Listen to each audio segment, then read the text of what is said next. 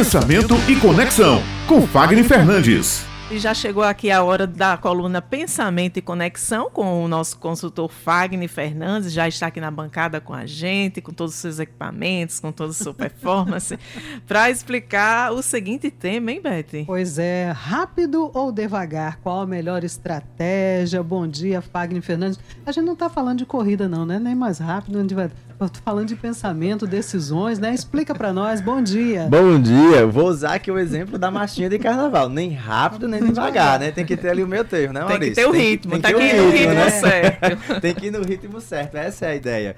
Que nós possamos ter um ritmo para poder a gente alcançar aquilo que a gente busca.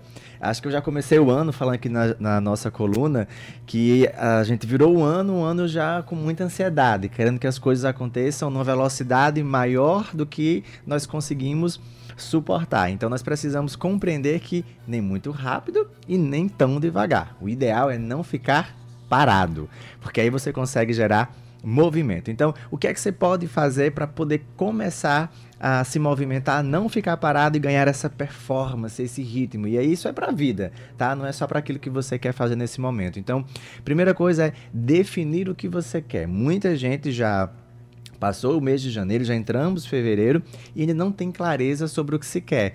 A gente entende que fevereiro, né, tem, nós temos aquela sensação de que ah, tudo começa após o carnaval, mas ainda que seja dessa forma, o que realmente você quer fazer até mesmo após o carnaval. Então, isso é, é muito importante para que a gente não se perca. Então, definir bem aquilo que você quer para que você possa entender quais os passos que você precisa dar, qual o ritmo que você precisa ter. E aí a gente vai entrar na, na situação de habilidades e competências. Ou seja, às vezes as pessoas querem, Josi, alcançar um resultado muito grande, mas não querem ter o esforço de preparar ou desenvolver competências e habilidades para poder alcançar.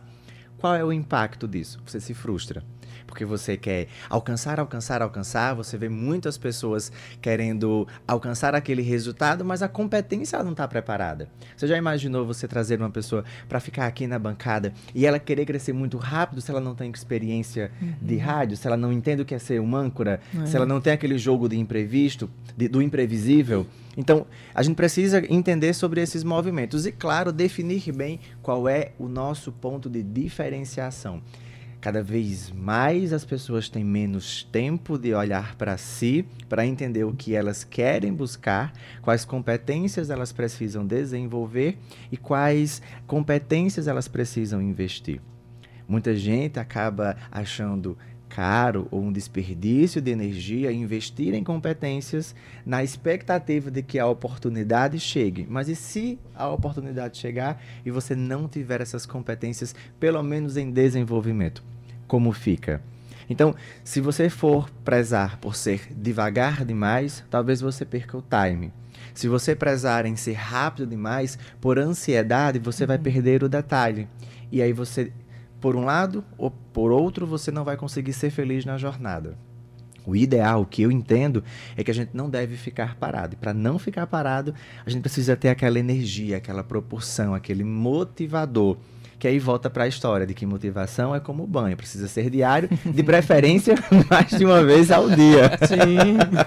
então, é importante esse detalhe. Isso é muito salutável. Então, não é a gente se perder só nas energias das outras pessoas ou na nossa, mas é que a gente possa reavivar todos os dias aquele motivo para que a gente possa avançar e possa caminhar. E vai ter dias sim que a gente vai precisar andar um pouco mais rápido e vai ter dias que a gente vai precisar desacelerar. Então, seja como for, o importante é não ficar parado. Mantendo ali o equilíbrio é. também, não é? E o ritmo certo, né? E o ritmo Fagner? certo. Aí a gente vai naquele. É, é, é, eu achei interessante a marchinha quando eu ouvi, porque a marchinha ela dá o ritmo, né? Exato. Você não vai fugir. Às vezes a pessoa quer acelerar e cansa. Então você vai entender que tem aquele movimento, tem aquele ritmo que o corpo vai fazer aquele gingado todo. Exatamente. Da mesma forma na nossa vida, né? Qual ritmo a sua vida tem hoje? Qual ritmo você quer dar à sua vida? Então é se preparar para isso.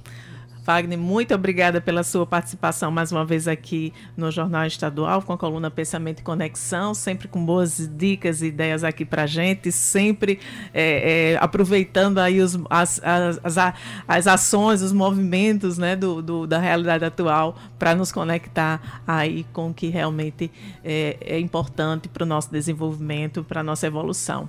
Obrigada e até a próxima terça-feira aqui Deus no Jornal quiser, Estadual. Né? Terça-feira antes de carnaval. É, terça-feira que antecede o carnaval.